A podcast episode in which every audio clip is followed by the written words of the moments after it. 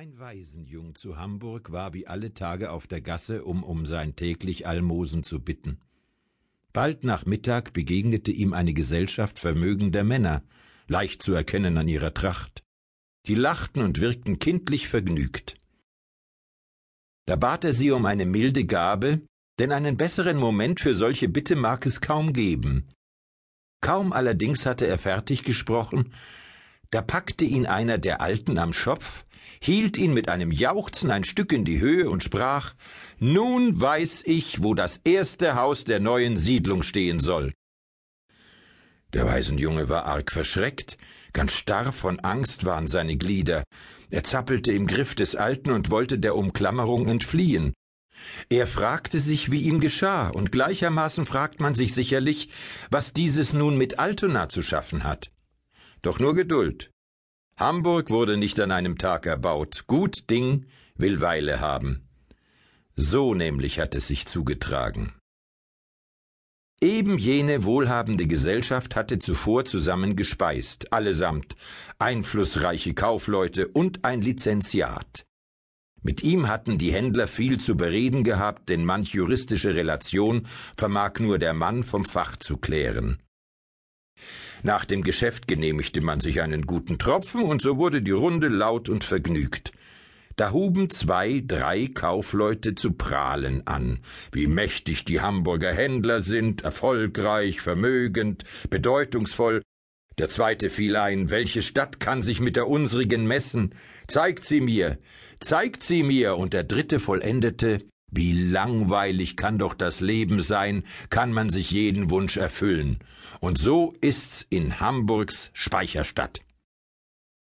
In der Zeit stand der Lizenziat in der Nähe, lauschte dem Gespräch und räusperte sich vernehmlich.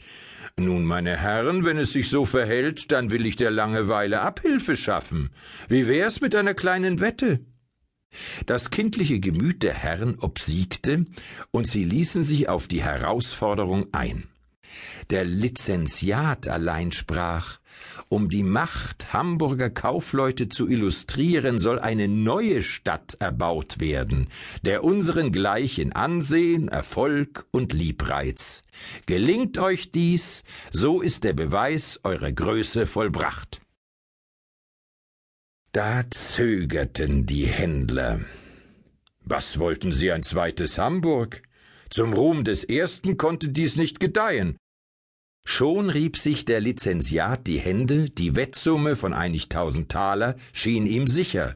Doch Wette ist Wette und Wort ist Wort, und die Kaufleute willigten ein. Eine einzige Frage blieb. Wo sollte die neue Stadt stehen? So kam es, dass unser Waisenjunge am Kragen gepackt wurde und in der Luft baumelte.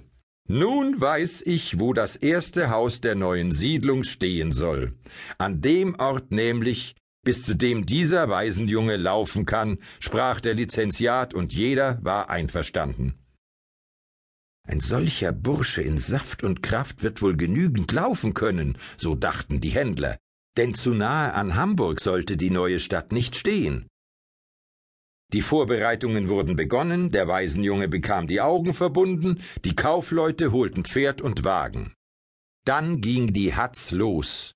Der Kleine lief, was ihn die Beine trugen, doch plötzlich kamen ihm schreckliche Gedanken. Was, wenn ich gegen eine Mauer laufe?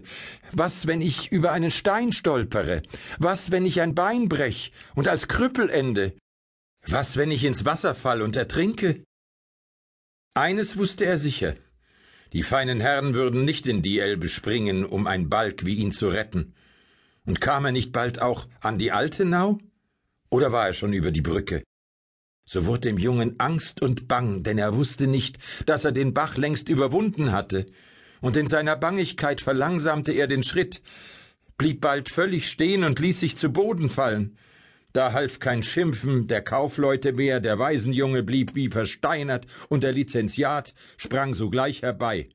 Dort, wo er liegt, wird das erste Haus erbaut.